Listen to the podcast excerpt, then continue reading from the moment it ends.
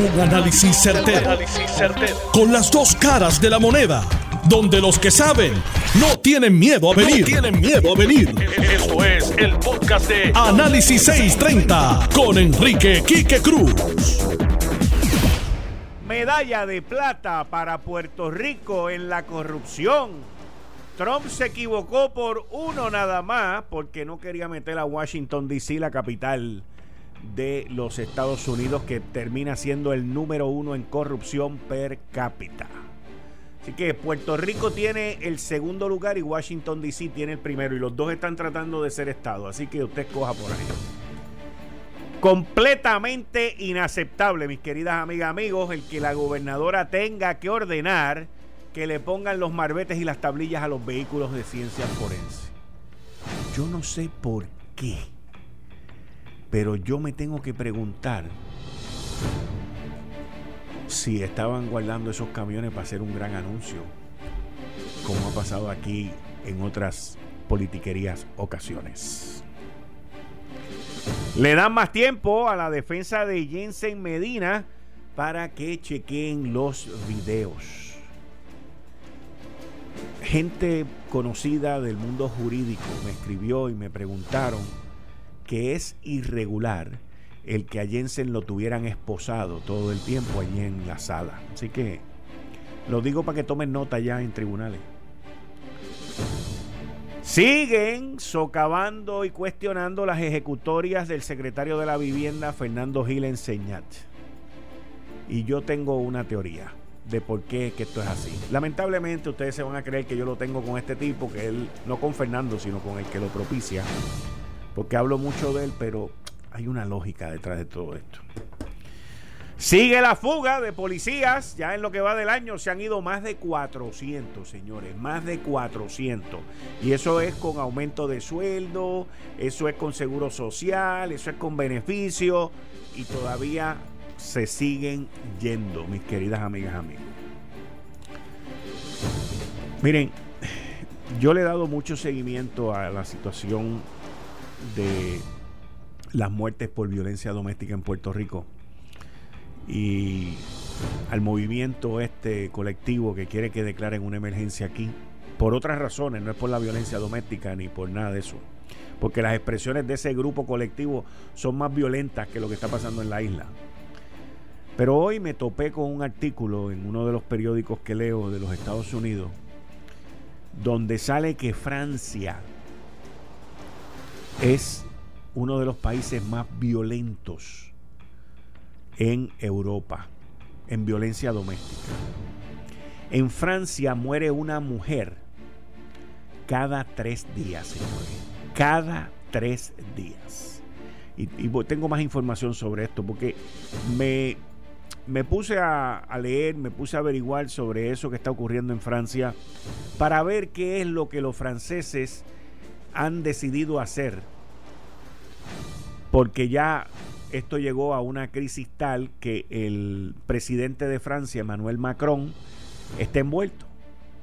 Y créalo o no, hay cosas que ellos están proponiendo que nosotros todavía no estamos haciendo. Por otro lado, en otro tema, haciendo una pausa, tengo que reconocer que el video que hizo el representante Georgie Navarro sobre las vacas de Carmen Yulín está bien bueno. Ya debe tener como 10 mil views y de verdad que está de lo más simpático y de lo más interesante. Georgie sigue, para mí va a ser el político que más votos va a sacar en las próximas elecciones porque él sigue fiscalizando, fiscalizando, fiscalizando. Aquellas compañías que me están escuchando, farmacéuticas, compañías de telecomunicaciones, de computadoras, les tengo un pequeño aviso. Si alguno de sus equipos se ha dañado durante el día de hoy, quiero que sepan que la Autoridad de Energía Eléctrica para evitar un apagón, esto es bien inverosímil y bien increíble, la estrategia de ellos fue lo que se conoce como brownout. Brownout es reducir el voltaje. Los que usan equipo de voltaje 230 2.30, sepan que hoy se estuvo transmitiendo a 205. Hay mucho equipo sensitivo en la isla de telecomunicaciones, de computadoras, de farmacéuticas. Si han tenido problemas con los equipos por la baja de voltaje, ya saben a dónde llamar y a quién preguntar. Todo eso para evitar el desastre de un apagón en la isla completa al salir dos unidades bien importantes, una en Aguirre y una en AES, hoy. Y quiero que sepa la gobernadora, la secretaria de la gobernación, la junta de directores de gobierno de la Autoridad de Energía Eléctrica, que la de Aguirre se fue a ajuste porque la estaban corriendo mal y uno de los sistemas de abanicos estaba dañado. Y ahora Puerto Rico sigue para atrás. Miren, esta mañana, cuando veo la primera plana del periódico El Vocero, con estas dos unidades de ciencia, estas cuatro unidades, perdón, de ciencias forense.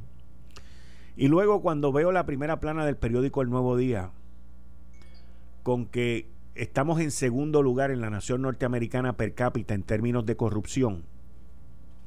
Y tanta indignación que hubo la semana pasada, más rayo parta, porque Trump estaba diciendo que nosotros éramos los más corruptos.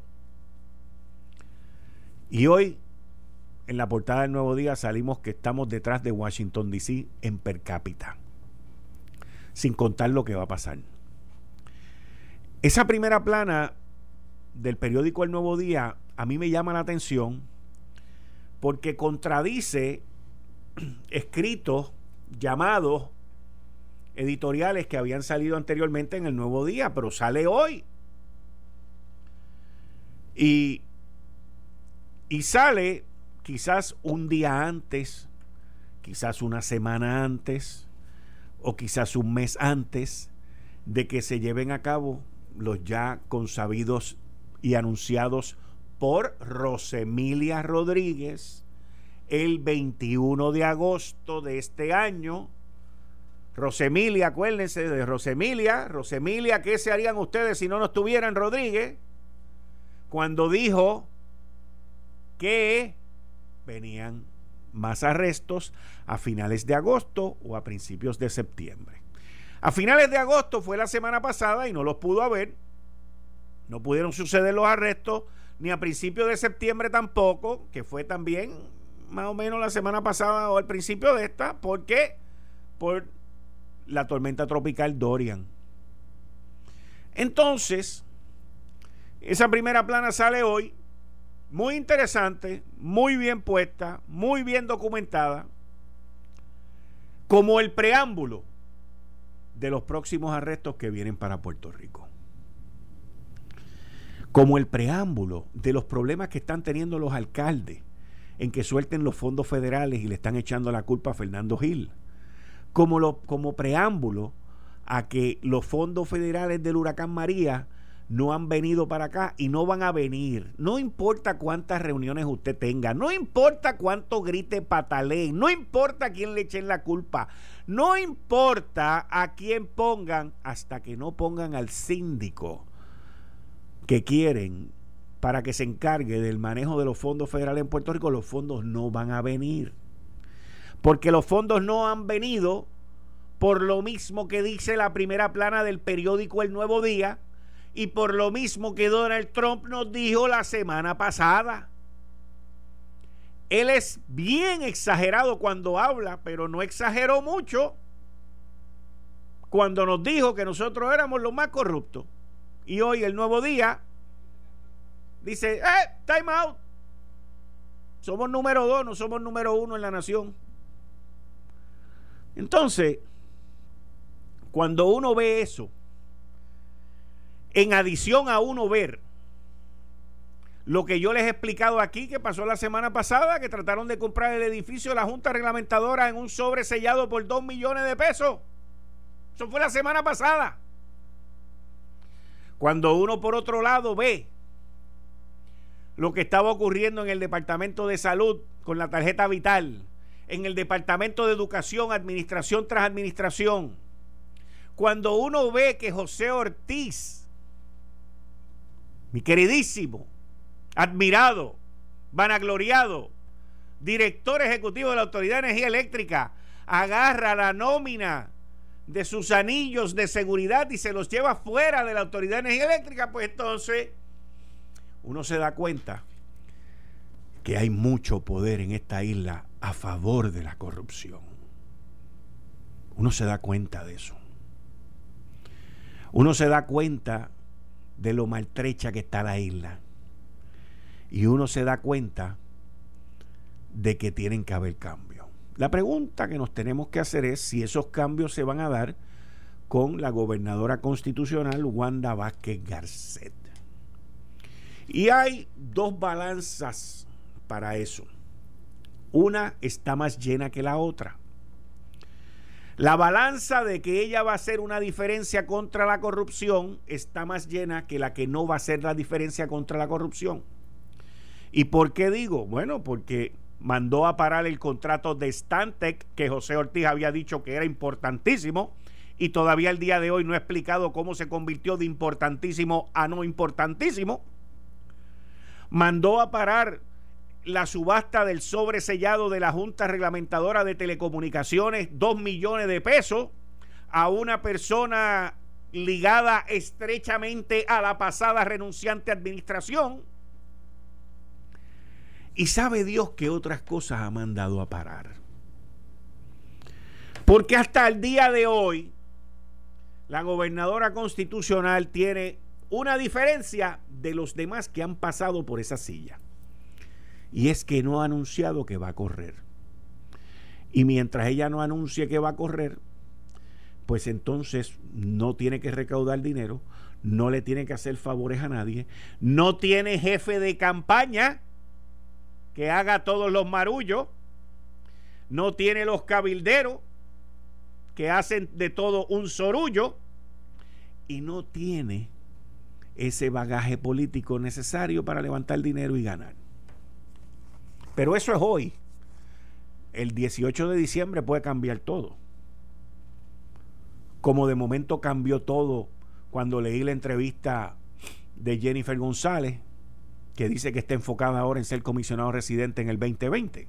Las noticias cambian y no es aquí nada más, en Washington también. Entonces, por eso era que yo decía cuando Trump dijo la semana pasada lo de lo de, que somos los más corruptos, por eso era que yo decía indignación de qué, lo que nos debe dar es vergüenza. Vergüenza es lo que nos debe dar. Y yo veo esa primera plana del periódico El Nuevo Día, como les acabo de mencionar ahora, como un presagio. Yo veo esa primera plana como un adelanto de que los arrestos ya están próximos a venir. Y puede que no sean esta semana, pero puede que sean la semana que viene. Porque también ahorita estábamos hablando aquí con Mario Porrata, que está aquí antes eh, de 4 a 5, y lo escucho todos los días estaba escuchando cuando estábamos hablando acá en redacción, Mario Porrata, John Mott y yo, de que la gobernadora tiene un viaje programado para la semana que viene. Va para Washington. Y durante la administración del, renunciante Rosselló, cada vez que arrestaban a alguien, daba la casualidad de que estaba de viaje. Solamente una casualidad. Inclusive, cuando se llevaron a cabo los arrestos del 10 de julio, estaba por Europa, casualmente. Y también casualmente, él acababa de haber tenido una reunión con la jefa de fiscalía dos o tres semanas antes, Timothy Henwood, y, el del FBI no estaba allí. Así que, de casualidades, a casualidades, son muchas las cosas que ocurren en esta isla. Por eso yo creo que esa primera plana de hoy del periódico El Nuevo Día no es una inspiración o una casualidad de que alguien dijo el martes vamos a poner esto. No, no, señor, no, señor. Es como dice mi amigo Héctor el Marrón Torre, Quique, the storm is coming, the storm is coming. Y la tormenta viene. Y no es Dorian, ni Emiliano, ni Fututiano. Sí, porque es A, B, C, D, E, F. Cambiando el tema y dándole el tiempo a los federales para que hagan lo que tienen que hacer. Uno cuando mira esa primera plana también hoy del periódico El Vocero, donde dice que hay cuatro vehículos valorados en 2 millones de dólares. Cuatro vehículos valorados en 2 millones de dólares para que lo usen los técnicos de ciencia forense, como está la criminalidad en Puerto Rico, como están los kayaking, como está la violencia en esta isla, es imperdonable. Pero le estoy hablando imperdonable. Y yo le voy a decir a ustedes, yo le voy a decir a ustedes porque esos camiones están guardados. Y esto es puro análisis. Se me acaba de ocurrir ahora. Se me acaba de ocurrir ahora. El secretario del Departamento de Seguridad Pública, Elmer Román, anunció la semana pasada que iban a hacer una cumbre contra la criminalidad. ¿Ustedes se acuerdan? La semana pasada él lo anunció. Y yo en aquel momento dije, ¿para qué rayo van a hacer otra cumbre? Si ya el renunciante Roselló hizo una a principio de año y la cosa no ha puesto nada. Porque las cumbres aquí cuando las hacen, las hacen para dar un show. Nos estamos reuniendo, vamos a hacer esto, vamos a hacer aquello, vamos a hacer lo otro. Y yo creo, yo creo, yo creo que la cumbre era para sacar las cuatro camionetas esas y decir, miren lo que estamos haciendo. Miren, estamos con esta cumbre y acabamos de adquirir estos cuatro camiones para la cumbre, para que ustedes vean lo que nosotros estamos haciendo y todo este tipo de cosas. Ese es mi análisis de la cumbre. Ese es mi análisis de por qué las cuatro camionetas estaban guardadas. Yo no me como ni me chupo el dedo de que los cuatro camiones esos están guardados porque no había el dinero ni para la licencia ni para los malbetes. Ese cuento se lo van a otro o a otra. A mí no. A mí no. Eso es igualito que pasó con las cosas aquellas que tenían guardadas en el huracán María. Eso esto lo he visto con PNP y con populares. Guardan las cosas para hacer un tremendo anuncio. Y qué mejor momento para anunciar los cuatro camiones eso que cuando fuese a hacerse la famosa cumbre de seguridad. Lamentablemente, el vocero se enteró para los que querían hacer el anuncio en la cumbre y les retrataron los cuatro camioncitos eso. Qué triste, qué triste que sigamos con la costumbre de estar escondiendo las cosas y de utilizarlas ante los problemas que hay en esta isla. Qué triste, qué triste. Ese es el problema de la politiquería. Ese es el problema que vivimos en esta isla. Tener unos camiones guardados desde julio porque no tienen licencia y no tienen malvete. En serio. Ajá. Ajá. ¿En serio? No. Esos los tenían para el anuncio el día de la cumbre. No me queda de otra. Y aunque me llamen y me digan que no es así, no me van a cambiar la manera de pensar. Porque no hay ninguna otra explicación. ¿Quién es el que emite los malvetes? El gobierno. ¿Quién es el que emite las tablillas? El gobierno. Y tú me quieres decir a mí. La otra pregunta que tengo que hacer es, ¿los técnicos de ciencia forense tienen los adiestramientos, tienen los cursos necesarios para utilizar esos camiones y sacarles el máximo en las investigaciones que se van a hacer? No sé. Ciencia forense cae bajo el Departamento de Seguridad Pública.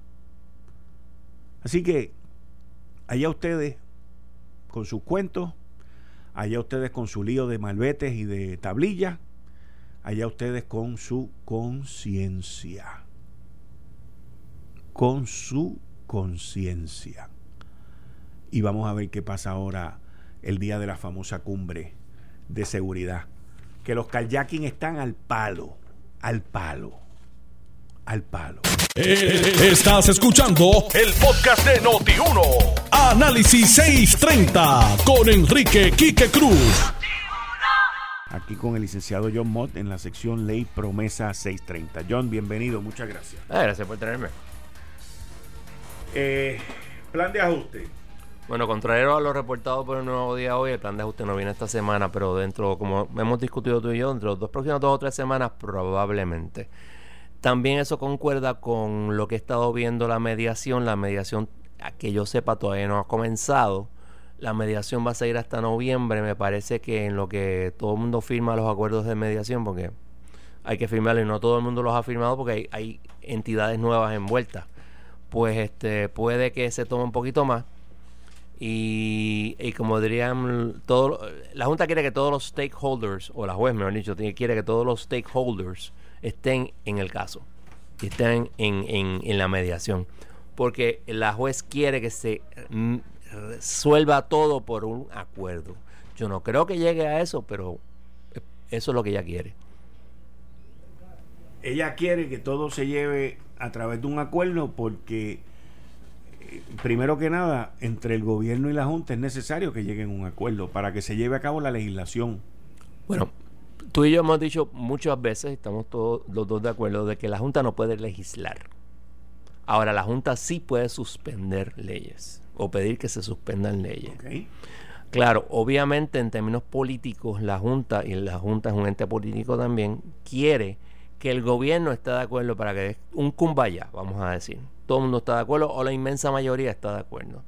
Y es, no es una mala idea que se haga de esa manera, porque va a haber dolor por todo el mundo. Va a haber, este, hemos hablado, recorte de pensiones, va a haber este, la ley 29 se va, eh, y, otras cosas que van a, afectar a diferentes partes. Si el gobierno va a aceptar el recorte de las pensiones, que es políticamente inaceptable, o si va a aceptar el, la suspensión de la ley 29 que hasta cierto punto lo ha hecho porque no le ha solicitado a la juez que eh, ni que reconsidere ni que certifique la pregunta a apelación al primer circuito, pues eso todo pues, indica de que la, la gobernadora está sopesando lo que va a hacer. Eh, creo que tiene tiempo todavía, pero tampoco tiene tanto tiempo para hacerlo. Hmm tampoco tiene tanto tiempo para hacerlo. Sí, porque si mal no recuerdo, es un 1292B, creo que tiene 30 días, pero no estoy seguro si es así. Y además, este tipo de, de, asuntos tienes que hacerlo rápido, porque ya tú tienes la decisión en contra, tú quieres revocar la decisión. Y el plan de ajuste viene por ahí, la mediación viene por ahí, y tú tienes que decir qué es lo que tú vas a aceptar y qué tú no vas a aceptar. Obviamente estoy seguro que el gobierno de Puerto Rico está envuelto en la creación del plan de ajuste, pero no necesariamente esté de acuerdo con... Y esta administración puede tener una visión diferente a la administración anterior, que este, estaba en conflicto continuo con la Junta. Yo entiendo que eso no es bueno, pero claro, hay ciertas cosas que puede simplemente no aceptar. La, la, aquí yo creo que donde está el tranque es en lo que tiene que ver con con las pensiones. Sí, correcto. O sea, porque yo entiendo que lo demás, todo lo demás, eh, fue, digo, es negociable.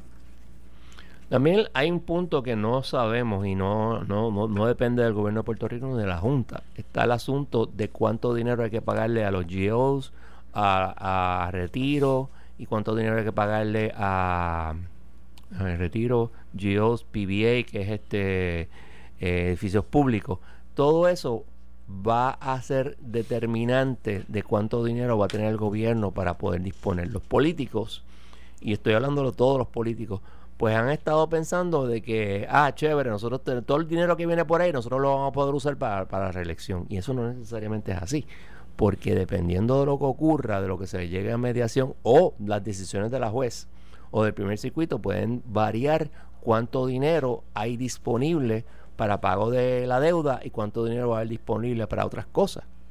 Y también está el asunto de cuánto dinero, cuán rápido va a estar disponible el dinero para, ¿cómo se llama esto? Para la recuperación, el dinero de, ya este asignado por el Congreso, que está sujeto a unas limitaciones de falta de confianza en el gobierno de Puerto Rico. Y por eso yo creo que mañana eh, o esta semana van a venir los, los arrestos, porque yo estoy seguro que Trump va a querer recibir con los brazos abiertos a la gobernadora y decirle, mira, por cierto, ¿qué tú vas a hacer con la corrupción? Porque yo sigo arrestando gente tuya. Y eso eh, es el estilo de él.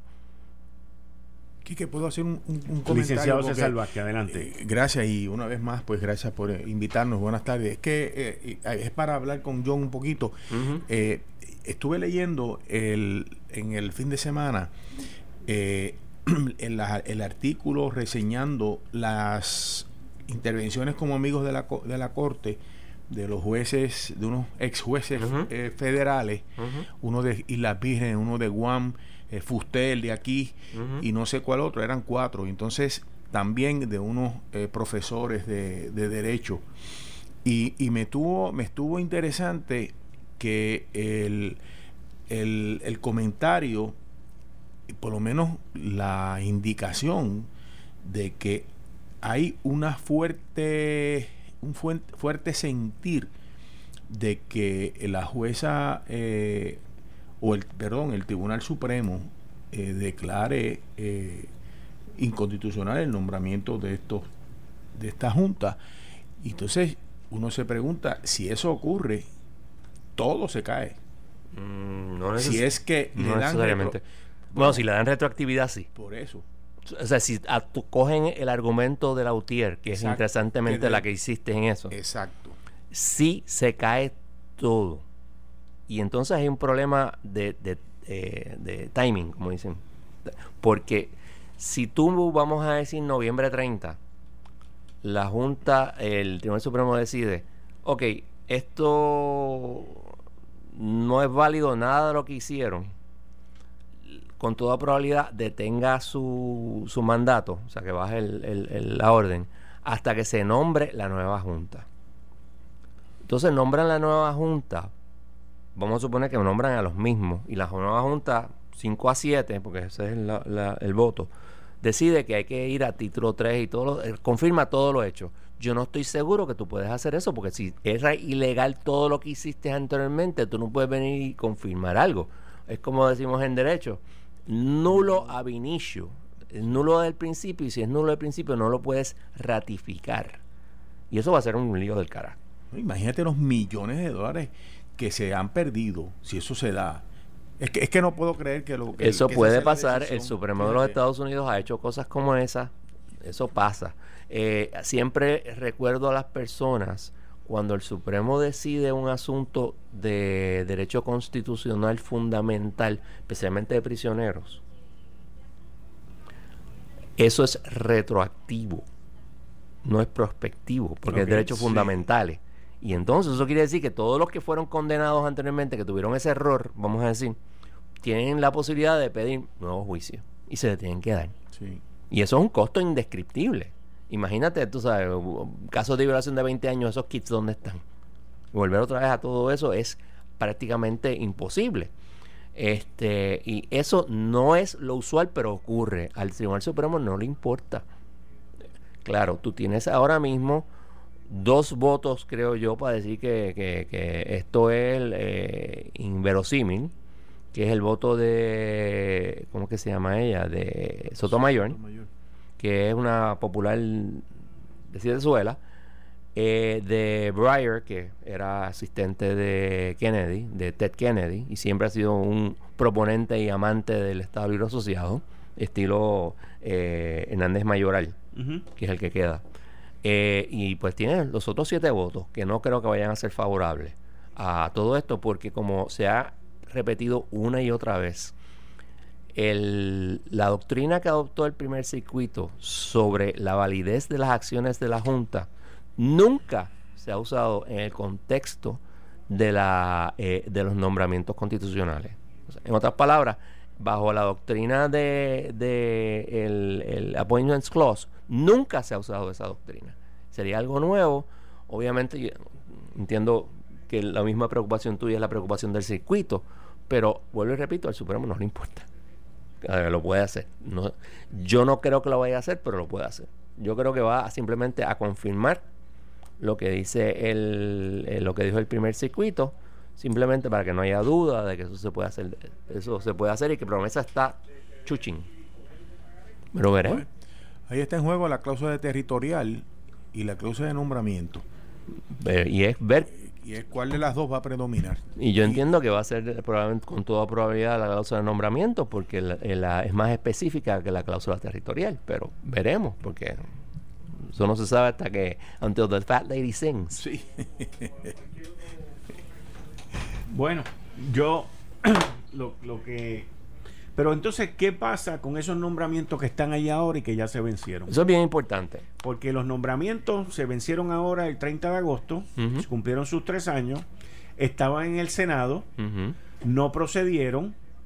No se les ha dado seguimiento. Muy bien. No se le ha dado seguimiento. Ha aceptado el seguimiento. Eh, pero entonces la ley promesa dice que ellos permanecen haciendo su trabajo hasta que se confirmen a los otros. Ok, Vamos a, ir por parte. Ellos siguen trabajando allí. Eh, la ley promesa especifica que cuando se vence el término, eh, la persona seguirá en su posición hasta que sea nombrado su sustituto. El problema es que Trump, al nombrar, al renominar a estas personas, se, se encuentra con un conundrum, que es un. Entonces, la espada de la pared. Es un vino blanco que yo conozco. Si él los nombra a través del Senado, y resulta que promesa es válida, la forma que promesa hace los nombramientos es válida, promesa misma dice que si tú tienes un, tú renominas a alguien, lo tienes que nominar de la misma manera que lo hiciste, lo tienes que nombrar de la misma manera que lo hiciste anteriormente. O sea, en otras palabras, cuatro el aval de la legislatura, del Senado y la legislatura y uno del presidente. Y unos y los nombramientos, aquí tienes unos nombres, tienes que cogerlos de aquí. Mientras que si por el otro lado promesa es inválido, ese tipo de nombramiento sería inválido y entonces tendrías que ir al nombramiento por el Senado. O sea, cualquiera de los dos. nombramiento por parte del presidente con el aval del Senado. Y cualquiera, o sea, hasta que eso no se decía, tú no sabes por cuál de los dos tú vas a ir. Claro, si hubiera nombrado un, un nombre, un, un, grupo totalmente diferente, no hubiera tenido que pasar por eso, porque pasaba por el, el nombramiento del Senado y se acabó. Porque eso lo puede hacer bajo promesa pero esta no es la... Eh, alguna manera convencieron a Trump, mira, don't change anything, déjalo todo como está y deja que esos breguen con ese problema ya. Bueno o malo, eso es lo que hay. Eh, la, la UTIER está total, absoluta y completamente en contra de que eso ocurra. Correcto. Yo entiendo que legalmente tienen razón, pero también por otro lado digo que probablemente no, no triunfen en términos de revocar promesa, revocar esa, eh, esos eh, esas decisiones, y quiero hacer una nota al calcio sobre eso, pero está ahí. hay dos casos, por si acaso, dos casos, uno de la UTIER y otro de los legisladores populares, que, que están impugnando la constitucionalidad de promesa. El UTIER obviamente pues tiene sus argumentos eh, de falta de, básicamente decir que este los casos insulares etcétera no son válidos. Y el segundo es decir que eso viola promesa viola la separación de poderes si por casualidad uno de los dos tuviera razón o los dos bajo la ley promesa en una eh, anomalía la ley promesa especifica que si alguna parte del título 1 o del título 2 es declarado inconstitucional, el título 3 deja de existir. A nadie, ese grupo de populares nunca ha entendido por qué quieren hacer esto. y disculpa, ¿no es una cláusula de separabilidad? Por eso es que dije que es una anomalía. Esa es la cláusula de separabilidad, diciendo no es separable. Es cosa anormal. Pero está ahí.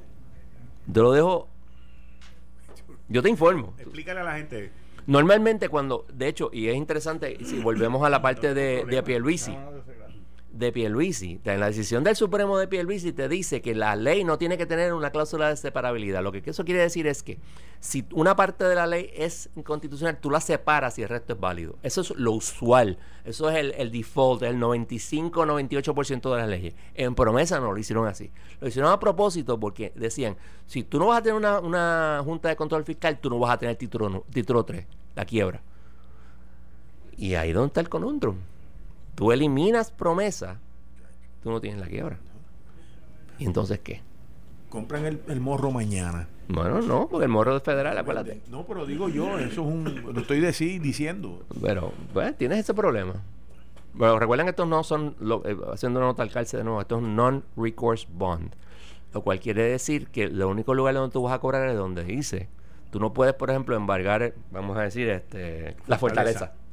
Tú no puedes eh, marcar la fortaleza con un donde dice el bono. En donde dice el bono. El, flujo de ingresos. exacto, donde están los prospectos. ¿Y todos están así?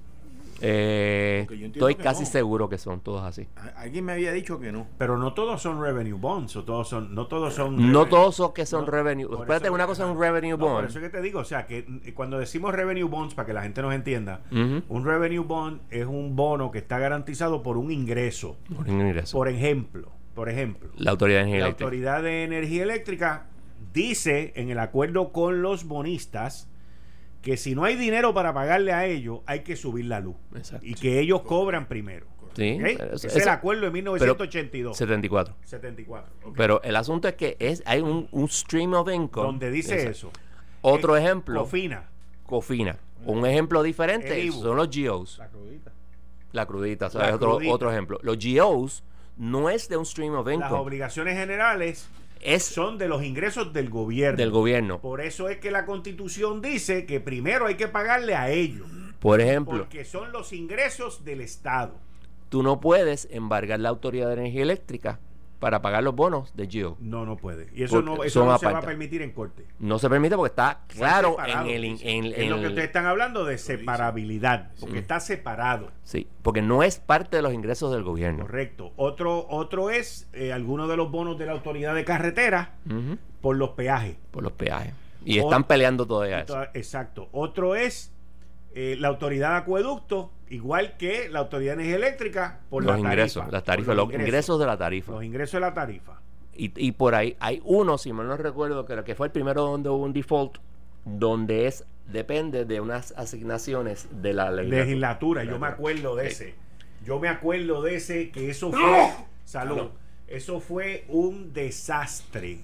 Porque, ese fueron los primeros que se pasaron por la En agosto de 2015, después de que Alejandro dijo que no podemos pagar la deuda. Y hace una, menos de un año, bueno, hace un año había dicho que había salvado. y venía un pago de eso. En agosto y dejó de pagar. Y vino enero otro pago y dejó de pagar otros bonos que no me acuerdo cuáles son y los dejó de pagar. Eso es nuestro. Estos son los gobernadores fabulosos que hemos tenido los últimos dos, donde dejaron de cumplir con la Constitución. Porque no olvidemos que este eh, Ricardo Rosselló no pagó los bonos en julio, en junio 30, que tenía que pagarnos. Pero no podía, este Tom, este eh, John no podía pagarlo. Claro que podía. No. Oh, sí. Yo, ya cuando, ya cuando Ricardo Rosselló estaba. Porque él entra, ya había una junta, y ya había y ya estaba el título. Con el permiso, Adelante, adelante. Aunque había una junta, Él lo podía pagar. ¿Ok? El problema estribado en que él le pidió por favor a la junta, tírame todo el título 3. Él hizo eso, exacto. Exacto. Para no pagar. Eso es correcto. Eso fue así. Eso es correcto. En, eso estamos de acuerdo, pero, pero por otro lado te tengo que decir que yo dudo que él hubiese podido pagar. Él lo podía pagar, pero iba a tener que hacer un montón de ajustes económicos. Sí, pero no, es que no había el dinero, porque ya había un plan, ya había un plan. No había plan. Sí. No. Sí.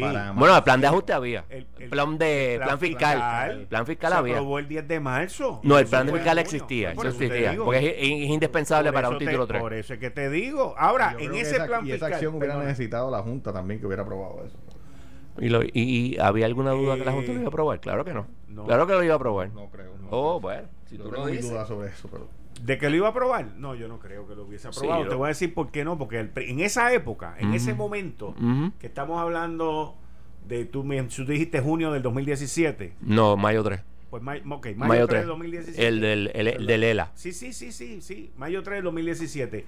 Ya en marzo 10. Marzo algo habían aprobado el plan fiscal. Marzo, yo estuve allí, por eso que me acuerdo. O sea, ya en marzo 10 habían aprobado el plan fiscal. Que en ese plan fiscal había dinero para pagar esa cantidad. No me acuerdo cuál era la cantidad. Había una cantidad. Creo que era una cantidad. No, tampoco estaba por debajo eran como 60 y pico, 70 millones de pesos, una cosa Era una cantidad bien bajita. Pero no era una cantidad grande. Era una cantidad Sí había el dinero para pagarlo. Sí había. Pero en aquel momento, mm. el ambiente de la Junta era, voy a recortar las pensiones al 30%. Voy a, recortar todo por ahí para abajo y los bonistas le van a tocar 30 chavos por dólar. Menos que yo creo que. No, yo sé, pero esa era. Ajá, me acuerdo de las columnas de David Skill en el periódico El Nuevo Día diciendo todos los recortes que iban a hacer. Bueno, yo difiero en cuanto a eso, pero. No hay problema. Con estamos ahí, claro. Con eso no hay problema, con eso no hay problema. John, muchas gracias. Eh, estás escuchando el podcast de Noti1. Análisis 630 con Enrique Quique Cruz. Aquí con el licenciado César Vázquez, Jorge Helguera y el licenciado Francisco González. Bienvenidos todos. Muchas gracias, Quique. Saludo a ti, saludo a, Jorge, saludo a César, saludo a la cabina y a todos los que escuchan. Ya yo había intervenido, así que saludos y saludos a los amigos de la, de la, saludar, así que de, la de la cabina, sobre pues, Saludos César, Francisco eh, y a Higuera. Y saludos a toda la audiencia de Noti1 y bueno estar de, de vuelta. Nosotros fuera del aire estábamos hablando de los malbetes y las licencias de los famosos cuatro camiones estos. Yo en el análisis mío anterior, durante la primera media hora, se me vino a la mente de que la semana pasada habían anunciado una cumbre eh, ya Ricardo Rosselló había hecho una cumbre este año de seguridad que no terminó en nada. Y ahora pues tenían los cuatro camiones esos, digo yo, se me ocurrió cuando lo estaba diciendo aquí. Tenían los cuatro camiones esos guardados ahí para exhibirlos en la cumbre. Yo te voy a decir algo, Quique. Eh, Siri, give me a break. Va llegando, va llegando. Dime. yo tengo, yo pudiera eh, diferir eh, de tu apreciación. Eh, pero voy a estar, no, no, pudiera diferir, pero y, voy a estar de acuerdo eh, en cierto punto. El, hay que tener una explicación. La explicación tuya es que estaban guardando esos vehículos para dar un, golpe de, efecto en una reunión llamada cumbre de seguridad. Esa es tu posición. Sí. Ese es tu, lo que, lo que tú crees que, puede, que, pasó. Eh, yo tengo que eh, pensar en, en, otra, en otra razón, eh, y es la razón que hemos venido arrastrando desde hace ya dos años y es la falta de competencia en, en algunas áreas de gobierno. La falta, cuando digo de competencia me refiero a la falta de efectividad, la falta de buena administración, la falta de control eh, en, en, las agencias por, los, por sus directores. Preguntaba yo fuera del aire para yo tratar de, de eh, eh, eh, ¿cómo le llaman? Darle un poco de sustancia a lo que estoy diciendo. Cuando llegó la comisionada, ella Sayas, Beatriz Sayas, cuando llegó al puesto? Ustedes me dicen que entre mayo, y junio, mayo o junio de este año. Sí. Dos meses después, vamos a suponer que fue en mayo, dos meses después, en julio, llegaron los vehículos estos, cuatro vehículos que lo que les falta es eh, que tengan una máquina de café adentro. O sea, es lo, de lo mejor que hay, de lo mejor que hay para poder atender la, las situaciones que se presentan en, en ciencias forenses. Ok, hoy es 3 de septiembre. ¿Cuánto tiempo le ha podido tomar a esta, a esta señora comisionada, que no sé quién es, dichosa de paso, eh, en ponerse al día en lo que tenía en su agencia. Sabemos, mayo, sabemos. Mayo 14 del 2019, el Senado la confirmó. Pues, pues, pues, ya tienes tres meses para. vamos a junio, julio, Julio, agosto. Julio y agosto. Tiene, ya tres tiene- me- ya tres tiene- meses con unos días. Ya tiene 100 días. Por eso, tres meses con unos días. ¿Cuánto tiempo le ha costado, le ha tomado a ella ponerse de- en, en- en- en consonancia, en, sintonía con lo que allí está pasando? Ella con el allí. Con, eh, si ella estaba allí, Ella estaba allí y ella fue al Senado y dijo lo que había que hacer. Muy bien, Y pues después entonces- no tenía dinero y se reunió con pues, Natalia pues, y le dieron unos ¿qué chavos. posición, ¿qué posición ella tenía allí? ¿Era la subcomisionada? ¿Era? No sé. Bueno, en fin, si ella estaba allí, Ella estaba to- allí. estoy asumiendo que viene de Se afuera. forma una controversia porque el primero primero decían que ella no tenía los, los, los- Pero los- estudios o, o la, o la Pero- parte profesional y eso se subsanó. Por eso, pero estoy asumiendo que vino de fuera. No, Si ella estaba allí dentro, ella vio los troces llegar. Bueno, pues no, no, pues está bien, los pudo haber visto llegar. Pensa, estoy, fíjate lo que estoy diciendo. Yo si llega en mayo, llegan los trozos en julio, julio. y ella, ella entonces, Ya ella era tú tienes allí. tres meses, sí, pero tú tienes que tres meses tratando de resolver el super gran problema que es el atraso que hay en, en- en- en la atención de los cadáveres que están allí esperando. Ese es el gran problema de, de ciencia forense. No son estos cuatro vehículos, pero a lo que voy es lo siguiente.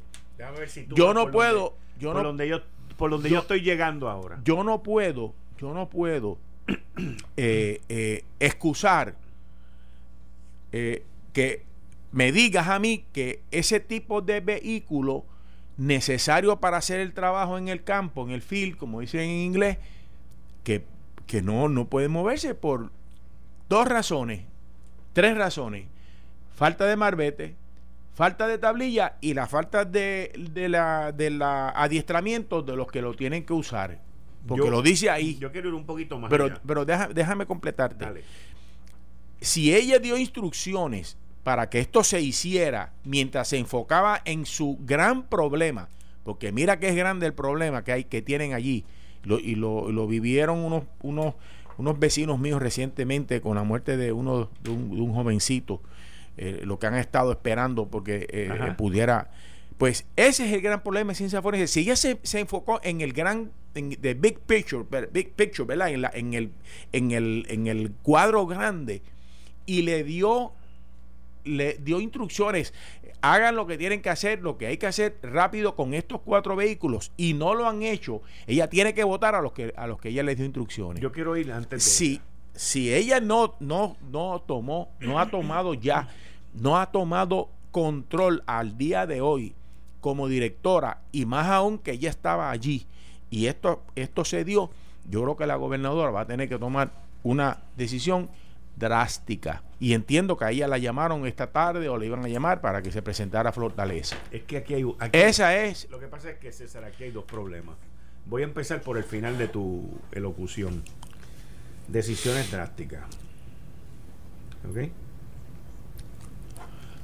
La gobernadora hoy en día tiene una lista que yo me imagino que debe ser como entre 5 y 8 nombres que tiene para votar. Pero hasta que no tenga quien los va a reemplazar, no los puede votar. Si alguien no está de acuerdo conmigo, pueden intercalar. eso es pueden- un dado ¿ok? Es, el- es un hecho por el ese es un dado Yo- sí. Tres, de 5 a 8 nombres para votar de lo que sea, más 48 cosas que son apremiantes todos los días cuando se levantan. No, que, no, que son sí, cosas sí. que el, el to-do list de la gobernadora Sí, es- no, sin contar la lista de los que están Eh. allí para pedir de todo lo que la administración pasada les dijo que no. Ese es más grande todavía, porque esos son los primeros que llegan allí. Ahora,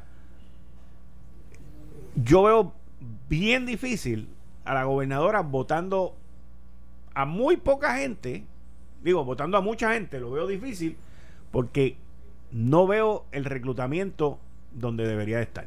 Ese es lo primero. Pero yendo ahora más atrás, escuchándote a ti, de que ella fue confirmada en mayo de este año, mayo 14 del 2019, que los cuatro camiones esos llegaron en julio. Mi molestia y mi frustración es más grande, va más allá de eso. Porque eso significa que la administración de Ricardo Rosselló le dio prioridad a, a gastarse 2 millones de pesos en esos vehículos por encima de los muertos. Por encima de los safety kits. Por encima de reclutar gente en ciencias forenses. Eso es peor todavía. Y esta señora no tiene nada que ver con eso. Ahí yo difiero un poco también. Pues vale, mete mano. Lo que pasa es que no sabemos, y la verdad es que no sabemos. Ni lo vamos a saber.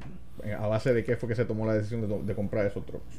¿De qué fondos vienen? De, qué, fondos vienen, que tal vez son fondos disponibles que están disponibles para solamente eso. para eso y no para lo otro, y uno no va a parar de invertir en esa infraestructura que es necesaria también, porque tiene otras cosas que son necesarias. Uno si tiene la oportunidad de comprar los trucks porque tiene fondos para eso y solamente para eso, pues tú compras los trucks. Pero Eso como único es lo que ustedes están diciendo es que sean fondos federales. Bueno, pero es que no sabemos de dónde Pero lo que pasa es que mientras sigue el estilo de comunicación de decir lo mínimo posible, de pensar que la gente no va a entender que es característico de esta administración del principio, de decir lo menos, de ocultar las cosas, de que no se van a enterar o no hay que, no hay que hablar más de la cuenta, la gente va a adjudicar que ese dinero se pudo haber usado en los muertos o en otras cosas, como ha pasado desde el principio. Creo que la gente entiende, si se explica. O sea, en este caso lo que debería estar haciendo el, los jefes de prensa, relaciones públicas de, de forenses o, o, del gobierno como tal es viendo qué pasó, porque, porque ese no sucedió en otra cosa antes y predecir, anticiparse a la reacción de la prensa y la opinión pública que está molesta desde julio. Pero, ahí te tengo que decir, Jorge, que, que, lo que tú dices tienes mucha razón. O sea, eh, hay, hay una actitud de este y de todos los gobiernos, una actitud de gobierno en, en general.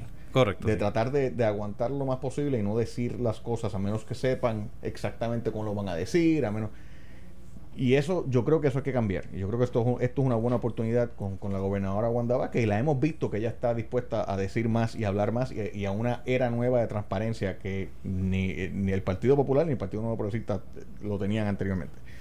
Eh, y yo creo que eso es positivo para Puerto Rico, pero creo que si queremos de verdad promover también que los gobiernos nos digan todo y nosotros entenderlo, necesitamos madurez como pueblo, como en la prensa y en la oposición. ¿En qué sentido?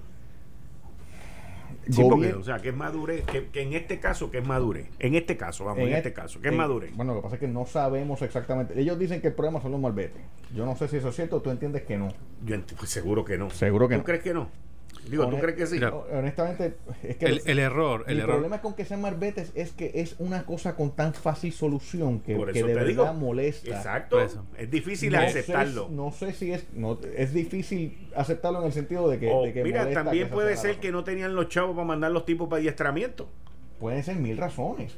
Por eso es que. ¿Pero y por, por qué no lo dicen? Eso es lo que pasa, que no lo digan. Pero en esta situación, no te sé decir, pero en otras situaciones yo he visto pero es que, que el gobierno, cuando explica lo que está pasando al otro día, el titular es una manipulación pero, de la explicación. Pero, licenciado González y Jorge, escúchame esto para que tú, Pues ustedes entonces, intercalen esto.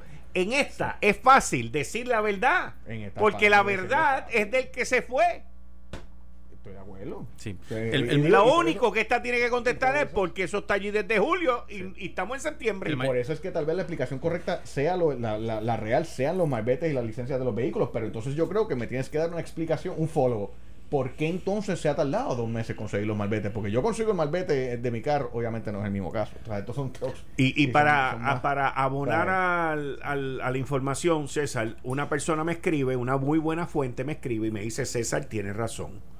Ella no estaba allí. Eh, Ella viene de la UMET. si, es, si es la misma la persona, yo lo recibí también. Ok. Es de la que viene de la UMED. Ella es una profesora universitaria, No como allí, tal, bastante, bastante reconocida como Pero- tal, que no está acostumbrada a este vendaval político y que por supuesto eh, Pero lo que eh, pasa es que. tener tener cuidado ejemplo, con eso. Si la directora ahora, si la comisionada de, de- de ciencias forenses sale y dice: Miren, la realidad es que fue un error. mm, Esta orden, estos trucks llegaron antes que yo llegara o llegaron más o menos la misma vez que yo llegué. Yo no conocía de la situación, ahora fue que viene en conocimiento y lo atendimos inmediatamente. La No lo creo. Vino. No lo bien, creo. Pero que lo diga. El problema es que el día siguiente, ¿tú sabes lo que va a pasar? ¿Qué? Que la oposición política y el titular, el headline va a decir, comisionada no sabe lo que está diciendo. Pues mira, o por no, por no decir, en por no hacer eso, por no ser transparentes, por no decir las cosas, es que tenemos un gobernador que tuvo que salir corriendo. Porque lo hizo que la gente durante dos años desde María acumulara rencor por las cosas que no se habían dicho, por el número de muertos, que tan fácil era, y lo dijimos en este programa, el New York Times habla de 500 muertos, los funerarias, acá habla con una funeraria que dice ha enterrado 40 personas, ¿cómo van a ser 16? Y el gobierno, no, siguen siendo 16, siguen siendo 60 sin explicar o sin añadir la línea que era, pero pueden ser muchos más, pero tenemos que contarlo. Nunca dijeron esa línea que si eso se hubiera dicho, si hubiera manejado otra forma, el gobernador Rosselló estaría en Fortaleza ahora mismo. Porque todo este asunto de- del, del colapso de julio viene de los muertos de María. Ahí es que empieza y lo del chat fue un catalítico. Entonces, que la gobernadora Wanda Vázquez no puede caer en la misma trampa que la prensa utiliza hábilmente de, soltarle un huesito, crear un escándalo con tres, cuatro figuras mediáticas y automáticamente tengo que reaccionar y tengo que comunicar que te acabo de ordenar a poner los marbetes. Es la gobernadora de Puerto Rico, no, no un este, un empleado de tercer cuarto nivel de una agencia de gobierno. No puede perder su tiempo, siquiera, ni siquiera 10 minutos en algo tan sencillo. Y está cayendo y la prensa malintencionada y la oposición la está llevando al lugar donde está la administración Rosselló a reaccionar automáticamente a todo lo que pasa en Twitter, Instagram o Facebook. Ese es el problema, que entonces la oposición y la prensa, ya es que yo estaba hablando de madurez, como la oposición y la prensa no tienen esa madurez. No la van a tener nunca. Está bien, pues entonces ese es el problema. Porque en un ambiente en que tú necesitas buscar la... O sea, si el gobierno tiene que dar la historia, busca la historia que sea menos manipulable por la oposición, menos manipulable por la prensa, más fácil para entender y no necesariamente siempre te dice 100% la verdad, pero volvemos, lo que te busca es lo que es menos manipulable por la prensa y por la oposición, porque en Puerto Rico la norma es la manipulación por la prensa y la, por la oposición. Tú dices una cosa y al otro día, yo, esta mañana yo creo que fue que estaba escuchando aquí mismo a Alejandro García Padilla hablar de que el problema es que el titular no lo hace el, el, autor de la noticia. Yo nunca he creído eso tampoco. Eh, pero es que es una irresponsabilidad, no importa quién lo haga. Porque aún el editor que ponga el titular tiene una responsabilidad como periodista.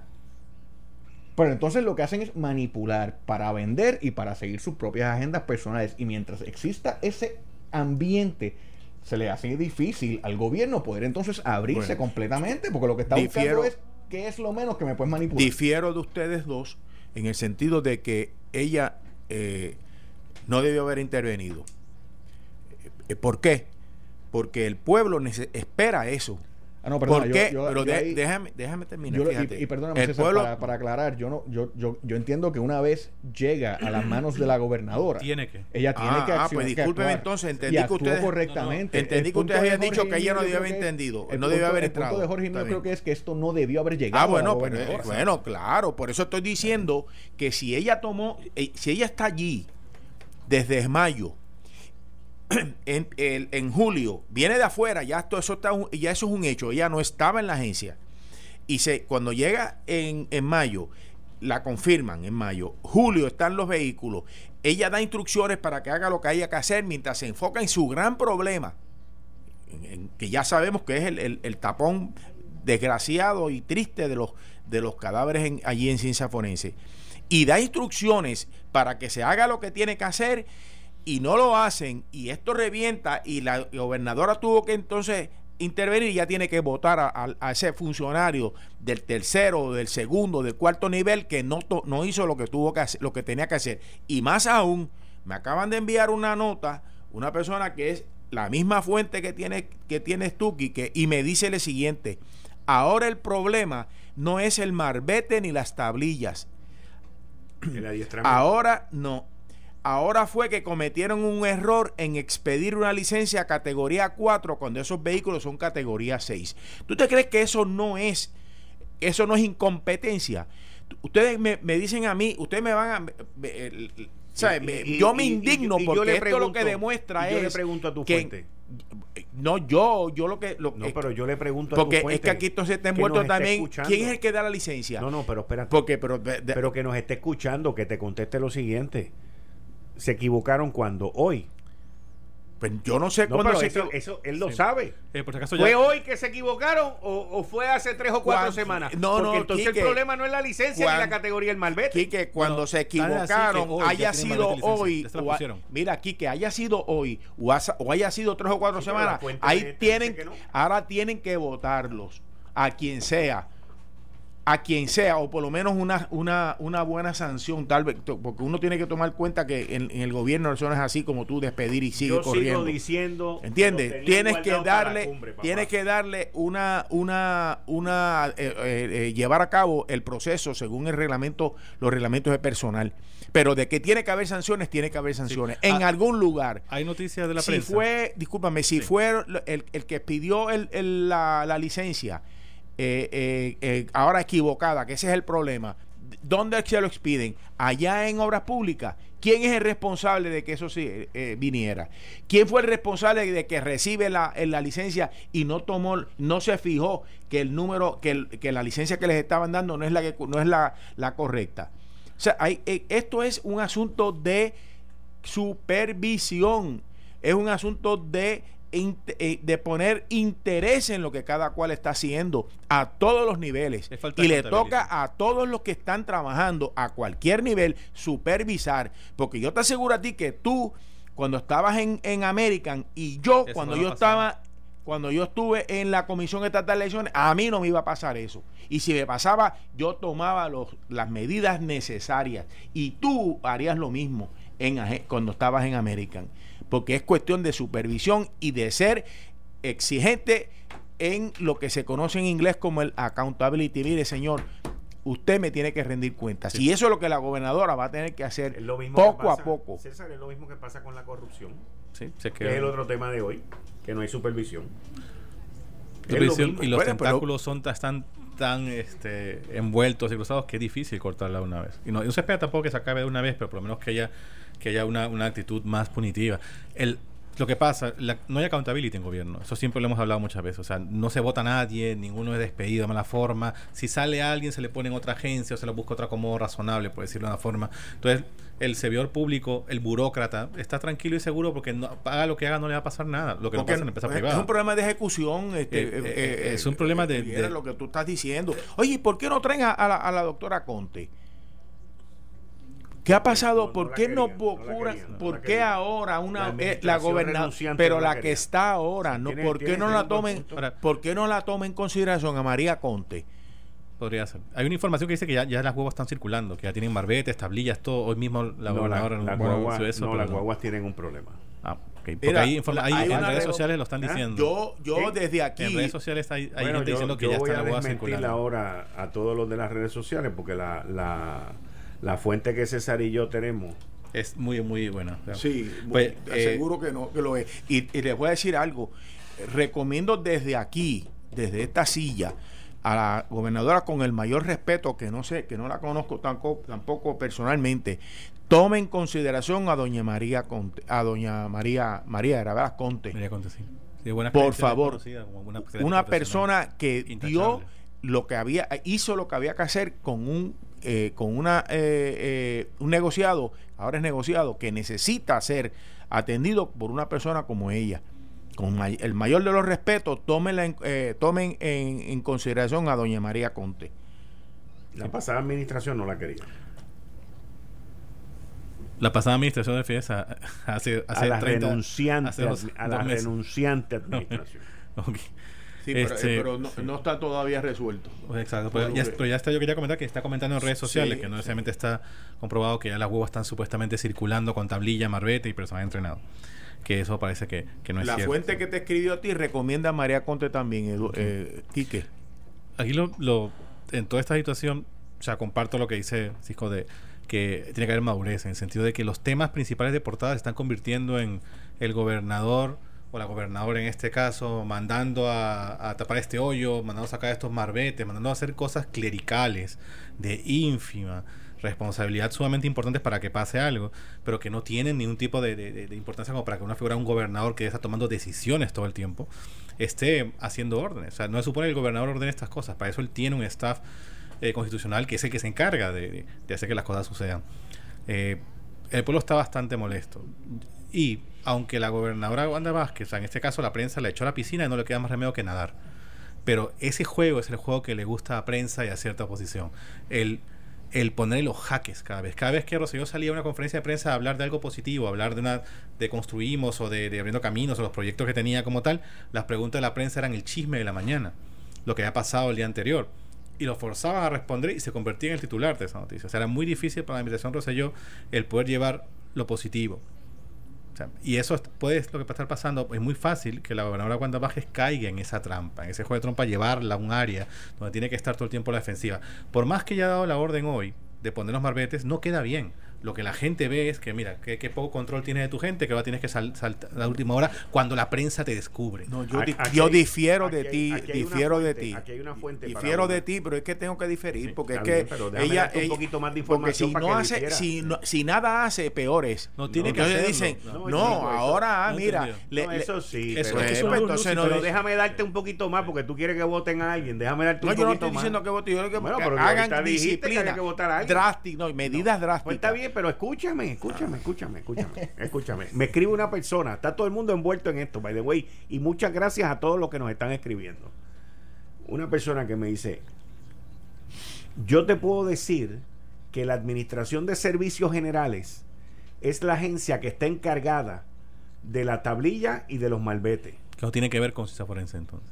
Exacto y que actualmente esa agencia es un desastre. Parece que lleva al, secretario, jefe de agencia como tal, hay que ponerlo entonces en el spotlight. Si es, pues, si, eh, es pues, si es administración, en algún sitio si es administración de servicios generales, que creo que hayan votado a los últimos dos o tres que han habido. En algún sitio está el problema. ¿Entiendes? Pero ¿qué hizo, qué hizo el, que, está a cargo? una licencia de la administración de servicios generales. Si no, no lo pueden manejar. entonces, ¿y qué hace el que estaba a cargo en ciencia forense de darle seguimiento a esto? Y no, eh, no esperar que esto explotara de esa forma. ¿Cuántas cosas más están pendientes de algún permisito, de algún papelito, de que alguien está eh, sentado en, una, en algún escritorio por allá, este, mirándose el ombligo y no haciendo su trabajo, chicos? A mí me gustaría saber el historial completo. ¿Con qué fondos las compraron? ¿Cuándo las compraron?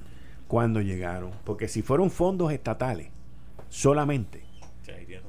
Ok, si fueron fondos estatales solamente, para venir a dar un show mientras tú estabas necesitando millones de dólares para los, los muertos que todavía están allí, necesitaban millones de dólares para los Safe Kids. Hay que decir la verdad.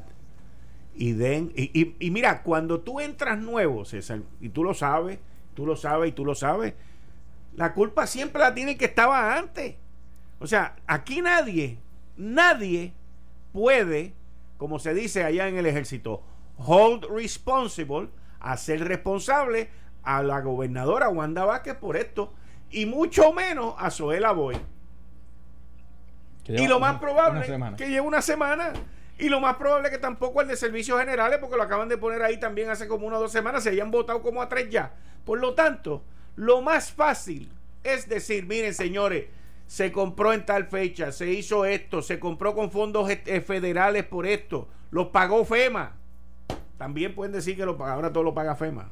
O sea, pueden, pero digan la verdad y hagan la cronología del evento. Porque lo más fácil es echarle al, responsable. ¿Quién es el responsable? El que las compró, las ordenó, que no está en el gobierno, ni el de ciencia forense está en el gobierno, ni el de servicios generales está en el gobierno, ni en el gobierno está el gobernante. Eh, estás escuchando el podcast de Noti1. Análisis 630 con Enrique Quique Cruz. Fuera del aire estamos hablando de, de la celebración de los empleados de Cadillac Uniform que lograron firmar un convenio colectivo. Y yo les tengo que decir que a base de lo que he leído, yo nunca había visto un patrono tan abusador. Es lo único que voy a decir. La fuerte, 7.25 después de 15 años. Pero es curioso. No, no, no abusador, comelón, jaltón. Pero es el mismo. ¿Ah? Ha sido el, mismo, por, los 15 yo años. No, yo no sé si es el mismo o no es el mismo, pero. ¿Y cuánto fue el, el, el, arreglo? O sea, ¿cuál fue el.? No, le van a subir a 8 y pico, pero en 3 años también. O sea, esto es una cosa inverosímil. Esto es inverosímil.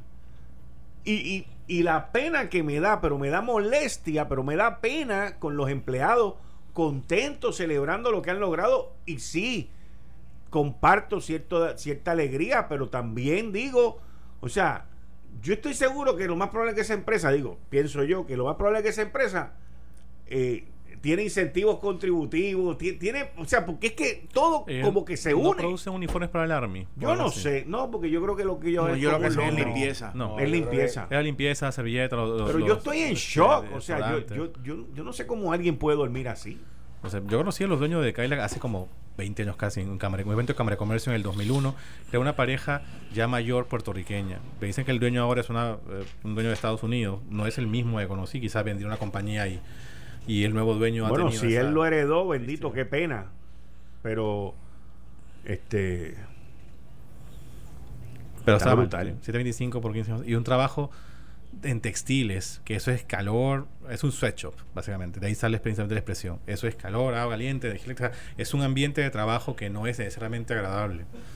Y pues, con unas condiciones que, que son difíciles de sobrellevar. Y 7.25 por un turno 8 horas, pues muchos años no es justo, ¿no? Sobre todo que, que, Otra fuente más sobre los malbetes. Que dice la fuente. Gracias, bro. Este me dice bro a mí. ASG había hecho su parte. ASG es súper diligente. Pero aunque ellos hicieron su parte, estos peros a mí siempre me... Otros, faltaba que otros cumplieran.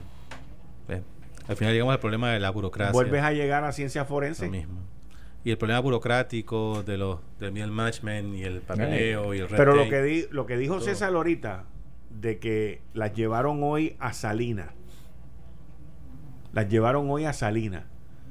Ya tiene Marbete entonces y Tablí. Y como categoría 4 y son categoría 5. 6. Oh. Peor. Categoría 6. ese es el, ese es una si todos estos son este tits and bits que de ser ciertos eh, y no, no tenemos por qué dudarlo lo que es demostrativo del gran problema que tú acabas de, de hacer el comentario de que eh, la burocracia, la inacción, la falta de interés, la falta de compromiso del, del, de la, del, empleado público y sobre todo la falta de supervisión. Supervisión eh, eh, de, la que se de la mejor porque no es superviso, supervisar con el por, por medio del temor sino la supervisión llevada a cabo usando los, las mejores, las, las, cuatro, las, las diez eh, eh, eh, mejores prácticas. no, hay una palabra, las diez, los diez condiciones que tiene que tener un buen líder para poder motivar a su gente y que hagan su trabajo. o, y, y o, es un signo de que de la, de la falta de de interés que tiene el empleado público ante todo lo que les ha estado pasando. Que ven que en el tope lo que hay es corrupción, corrupción, corrupción a través de los años y ellos dicen, pues, yo me, me, da desesperanza, me siento desesperanzado, me, no me siento motivado. Eh, trabajo y trabajo y hago lo mejor y lo que están alrededor mío pues empiezan a contaminarse con, con, la, con las actitudes de, de, de corruptas de los que están por encima, eh, pues yo hago lo, mínimo y estoy los 20 años que voy a estar aquí o lo que me toque y después me voy. Porque creo que hemos llegado a la conclusión que faltaban licencias, faltaba marbete y faltaba el, el, y todavía no se ha hablado, que faltaba el asunto del adiestramiento de los que van a manejar esos vehículos. ¿Dónde está el problema? ¿Es ASG? ¿Es en, en acá en el negociado? Yo creo que entre los dos entonces. Eh, yo creo que si la gente entiende, si la gente escucha lo que pasó y dicen, oye, la gente conoce cómo, cómo funciona el gobierno, la gente conoce que el gobierno no siempre es lo más rápido, hay veces que se tardan, hay veces que hay burocracia, hay un montón de cosas. Si la gente sabe, si la gente escucha se le puede explicar a la gente tuvimos este problema, llegaron los camiones, tuvimos este problema al principio, después tuvimos este otro problema, eso se tardó en poder resolver, entonces lo resolvimos de esta manera, pero esto acá, y entonces ahora por fin es que pudimos resolver finalmente. Pues miren, esa historia la gente, se, oye, la gente la escucha y la gente la entiende, pero lo que es dañino para, para la confianza pública y para la imagen de un gobierno es que digan que son los malbetes, pero entonces alguien diga, no, no fueron así, lo que fue a ASG y alguien diga, no, no fue ASG de verdad, ASG hizo el trabajo, lo que pasa es que allá no hicieron otra cosa.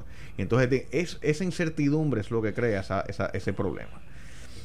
Claro, lo que dije ahorita, no es tan fácil simplemente decir, digan la verdad ya, porque aun cuando, el gobierno dice la verdad y el gobierno dice la verdad muchas veces y de repente sale la oposición y manipula, la prensa y manipula. Pues entonces ahora tú buscas la verdad, pero que sea lo más lo menos manipulable posible. Y entonces ahí se convierten en problemas y, se, y surgen los problemas. Eh, yo creo que tiene que haber un balance, yo creo que tiene que haber una voluntad de ambas partes. Ahora mismo el gobierno está en perfecta posición, lo estábamos diciendo ahorita, es un gobierno entre comillas nuevo. Pues que lo hagan, que tomen ese paso. Y sería bueno para el Partido Nuevo Progresista poder decir, el primer gobierno que hizo, que tomó este paso, es un gobierno del Partido Nuevo Progresista, porque lo sigue siendo. O sea, esto es un gobierno del Partido Nuevo Progresista. Pues que sigan, que puedan decir en la próxima campaña, nosotros tomamos ese paso, nosotros escuchamos el reclamo del pueblo de Julio y hemos dado transparencia como nunca se había visto. Pero la prensa y la oposición tienen que madurar también, pero tienen que ambas partes enseñar esa, esa voluntad. Eh, yo, yo, creo que pasos se están dando en esa dirección. Eh, creo que en, otros gobiernos eh, la gobernadora hubiera dicho yo no voy a tocar eso porque eso es un problema, mejor digan que es que eso no me llega a mí ni nada por el estilo. Esta gobernadora no le cogió miedo tampoco eh, y dijo no, den orden de que esto se resuelva. Y yo estoy de acuerdo contigo, César, la gobernadora hizo lo correcto en ese sentido. Yo lo que creo que está mal es que no le debió haber llegado a la gobernadora, esto debió haber eh, resuelto tres niveles más abajo. Pero una vez llega la gobernadora. estamos hablando todavía del malvete. Sí. Pero mira, ahora me acaban de enviar. A tu vega, es que, yo empecé mi exposición diciendo el problema, el problema es. No, pero para que la gente te, te voy a dar ahora el tracto, te voy a dar ahora el tracto. Te voy a dar el tracto, mira. Negociando, negociado de ciencia forense envía una carta el 3 de julio a Administración de Servicios Generales. Servicios Generales le contesta el 15 con lo que tienen que hacer y le que tienen que presentar a Servicios Generales. Se le da el 15 de julio. Se le da el seguimiento el 9 de agosto a Ciencia Forense porque no habían entregado nada. Así que hay alguien pues, allí en Ciencia Forense que no es la directora, no es la comisionada, que se quedó en lembao, en la renuncia, en las marchas. Alguien tiene que en pagar, las dos gobernaciones alguien, tiene que, que ser este. Porque fíjate, en agosto 9 todavía no habían contestado. O sea, estos tipos estaban todavía en lembado de que aquí no tenemos que hacer nada. Porque ahora quien está de gobernante es Pierluisi y acaba de juramentar Wanda Vázquez.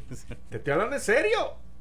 Te estoy hablando en serio. No, es que estaban enfocados, Quique. Eh, estaban enfocados con el, el gran problema, que es el atraso que tienen allí en el manejo de los, de los fallecidos, de ¿verdad? Los cadáveres. De los cadáveres. Pues ese, y entonces se les olvida a los otros. Pero es que el no, que no siguen así, porque no hay supervisión. César, el que maneja estos documentos no tiene nada que ver con patología. Claro que no, pero estoy de acuerdo, estoy totalmente de acuerdo, pero es que volvemos a lo mismo, es falta de supervisión.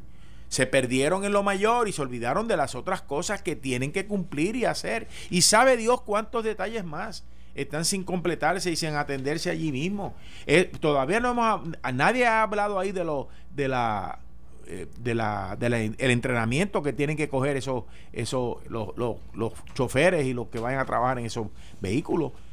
Todavía no, no, hemos visto que nos hayan dicho ese entrenamiento lo van a dar en tal sitio. Ella dijo aquí que el entrenamiento lo iban a coger en septiembre. Déjame ver si estoy si estoy de acuerdo si estoy correcto.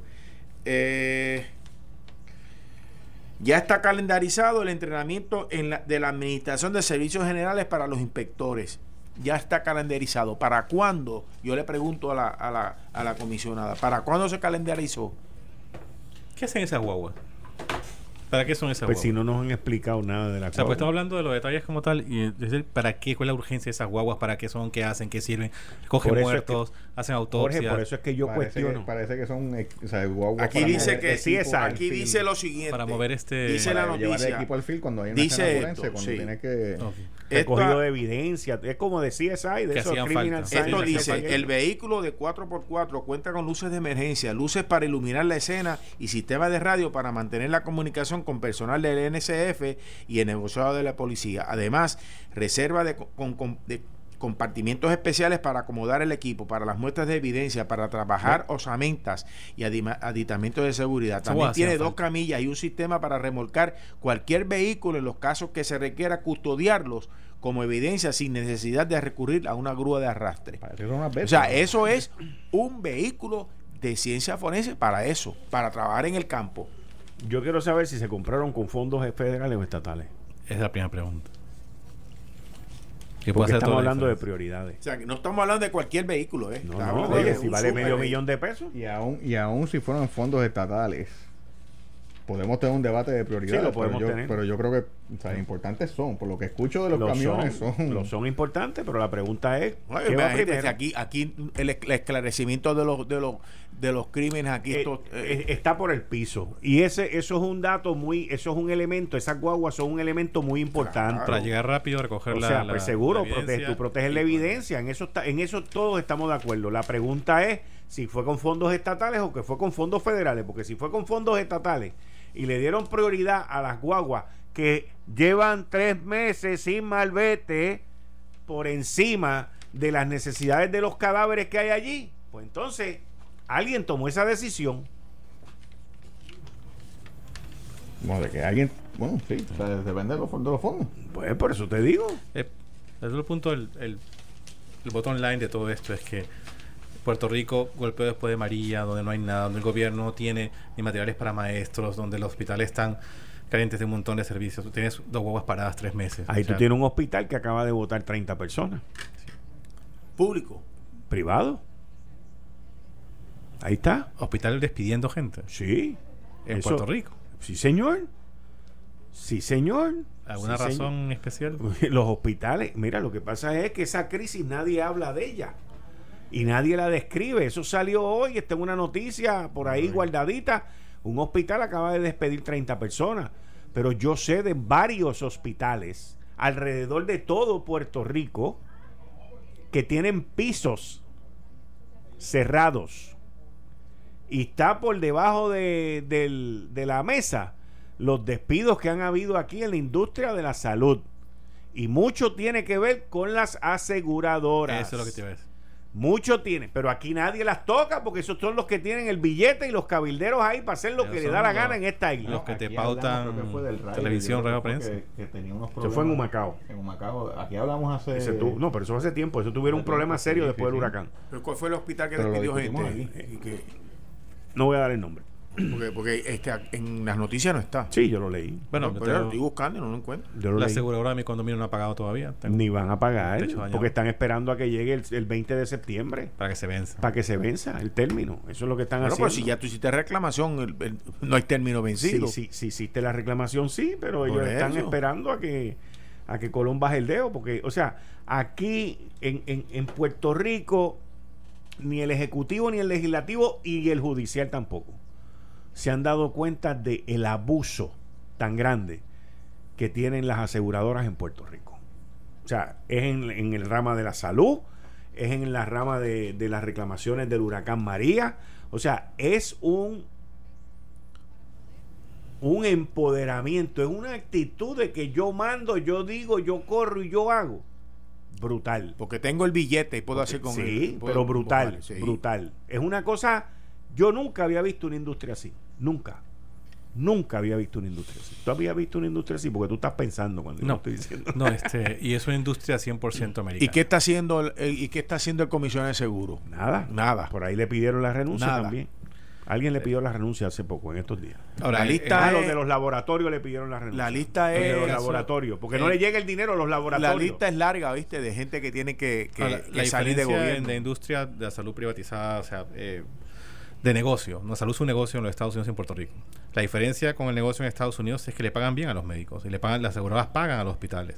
La diferencia es que a los médicos le pagan 15, 20 dólares por consulta y por eso tienen que tener 80 personas diarias. o, les, no los quieren aceptar, no aceptan médicos jóvenes.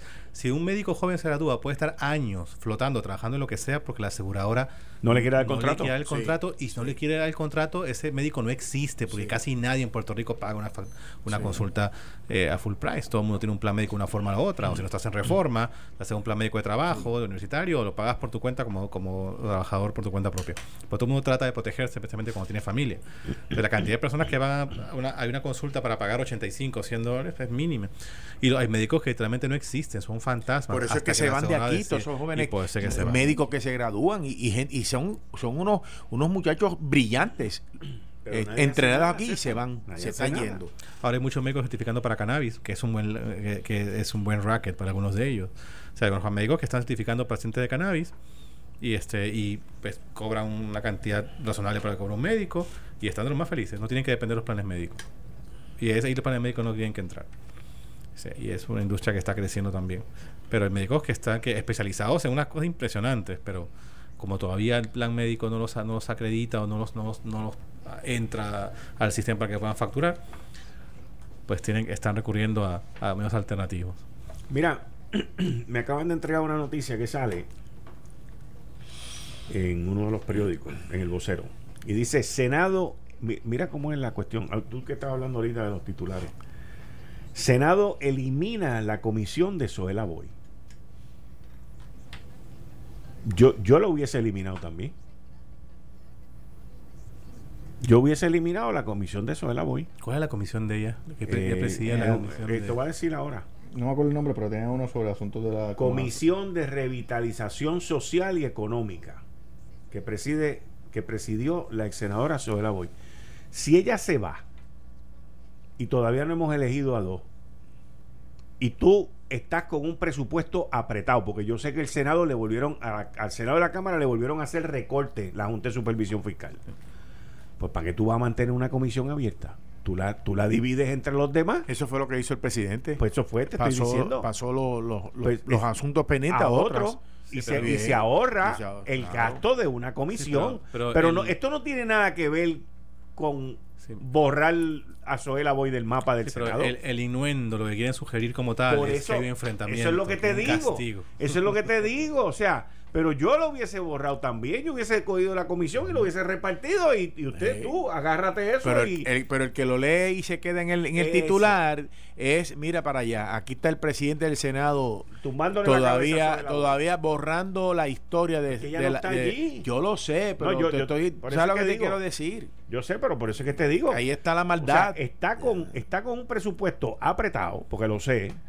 Está, pero hasta el máximo, pues ahí, eso, ahí tiene una opción pa- para ahorrar billetes en lo que reeligen al próximo. Te va a ahorrar tres meses de comisión. Ahí hay unos chavitos, ahí hay unos chavitos para repartir. Ahí Yo no sé. chavitos. Cada comisión tiene su staff. Por eso te digo, ahí hay unos chavitos, ahí hay unos chavitos. Yo la verdad que no sé Pero ahí está lo que yo estaba Nosotros- diciendo. Y por eso, es- eso es lo que O te sea, digo. hablamos de transparencia y es importante tener la transparencia, pero la transparencia no puede venir solamente del gobierno. Los medios tienen que ser transparentes también. Tienen que ser Sí, responsables. hay que ser transparente la con, oposición que tiene ser transparente con, re- con responsabilidad Pero recuerda que acá hay, acá hay no, algo. no caer no caer que en, la, en, la- la en el amarillismo Luis Fortuño, ¿cuándo ustedes veían a Luis Fortuño todos los días saliendo en televisión a anunciar algo? Él no salía más de vez en cuando, para cosas espe- especiales. No, pero Rosselló sí. Por eso, al Cambio. Rosselló salir, porque cada vez que hay que anunciar algo, algo bueno, el gobernador tiene que hacerlo. Sí. El gobernador sale y justo el día antes a alguien habían arrestado por cosas y las preguntas le caían a él. Iba a anunciar No, al día porque él siguiente nunca otra estaba cosa en Puerto. Rico cuando arrestaban a. Ah, bueno, ese- Así que no, esa sí que no, esa te no te la escuché compro. mientras venía camino. Pero cada vez que anunciaba algo había pasado un escándalo. Un jefe de agencia cometió algo, pasó lo de los muchos que han pasado en esta administración, tonterías a veces, pero tocaba él contestar porque él tenía la conferencia de prensa casi diaria. Entonces se es un gobernador mediático y la prensa ahí comenzó a dispararle.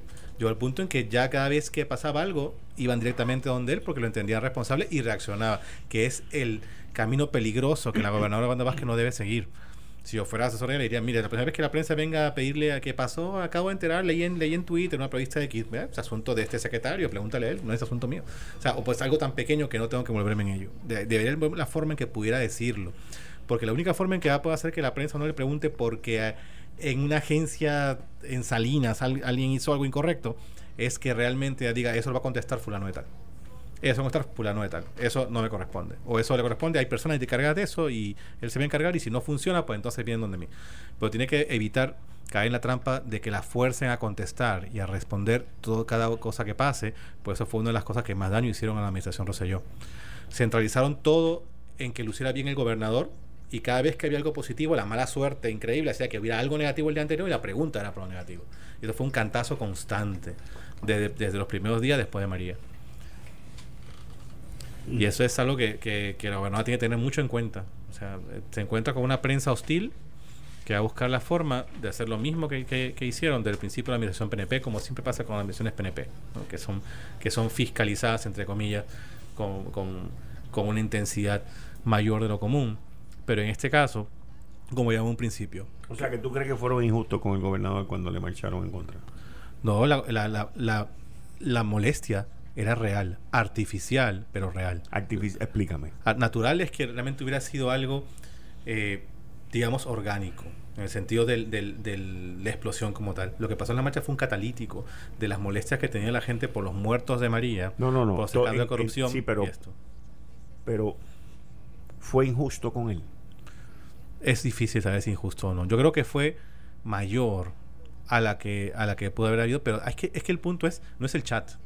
Si hubiese injusto el, con el, chat. El chat fue el fósforo que prendió el, el, galón de gasolina. Yo salí de viaje a Perú un día. Ah, sí, yo, yo, yo, sí. yo lo, lo voy a contar una historia. Yo salí de viaje a Perú un día antes de que regresaran a Julia Kelleher.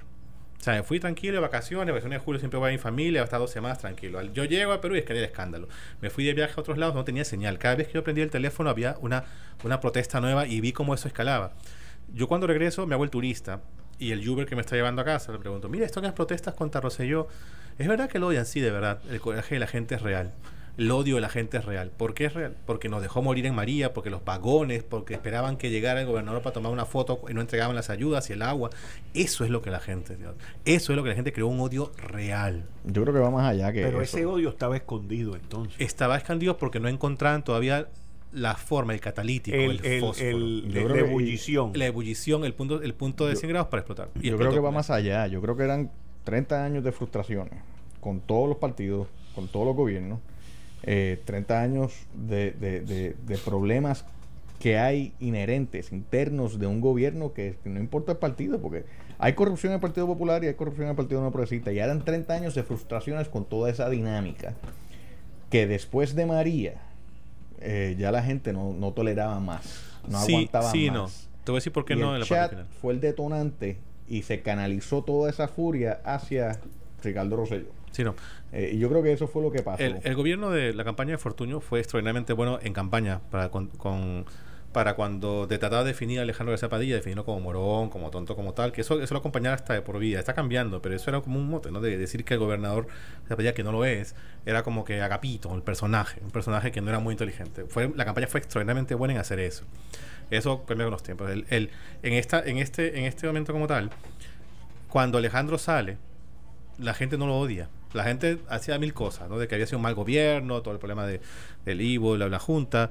Eh, pero cuando Alejandro García Padilla camina por la calle, la gente lo saluda. O sea, es un odio ficticio, es un odio, un odio que es de, de, te odio por, o te rechazo porque eres enemigo político, porque hiciste mal gobierno, pero cuando la gente se encuentra en un centro comercial lo abrazan. Y eso pasa también hasta, hasta con Fortunio. Pero ¿qué pasa? Con Rosellón no. O sea, hay 30 años de frustración, pero en todo caso tú puedes decir, todos roban, todos son corruptos, todos, todos hicieron esta cosa como tal. Pero la parte que eso a mí me ha movido, en el sentido de escucharlo a muchas personas, es, nos dejaron morir y de, aguantaron las ayudas para el fotoop de fulano y mengano que tenían que estar allí. Y lo han dicho hasta muchas personas, lo dicen en todas partes, lo dicen gente de agencia, que ahora están comenzando a hablar. Y eso es sí. lo que cuando me lo comenta una persona, un taxista o un Uber, lo comento con otro, con otro, digo, o sea, el odio es real. Entonces, eso es increíblemente dañino y difícil de virar. Hay un odio real. Pero artificial, porque lo del chat es una tontería. Hay muchas cosas que dicen que dijeron o no se dijeron, Cuando pero lo de lo superficial, yo lo que lo digo es hipócrita. Porque yo sí. creo que hay muchas personas que estaban hablando que tomaron pon de este de ese momento. Ah, no, sí. Eh, Ay, y por es supuesto. una hipocresía. Eh, por amor de Dios, escuchar a René Pérez hablarle, faltarle respeto a la mujer. Aquí, y a Bad Bunny, de verdad. Aníbal Acevedo Vila sí, no, hablar de corrupción. Pero la gente, la gente a Carmen Yulín hablar de competencia. Los, los, lo que tú dices que es superficial, yo lo veo, yo, yo estoy de acuerdo contigo. Sí. pero yo creo que es más un sentido de que había una hipocresía de ciertas personas cuando hablaban sobre este tema. Una hipocresía que no necesariamente venía de la gente abajo pero que sí había mucha hipocresía. Lo que pasa es que lo que diga, lo que diga por ejemplo, Alejandro no, lo que diga Aníbal, la gente no le importa. No le importa. A la gente no le importa porque están quemados igual que los no, PNP.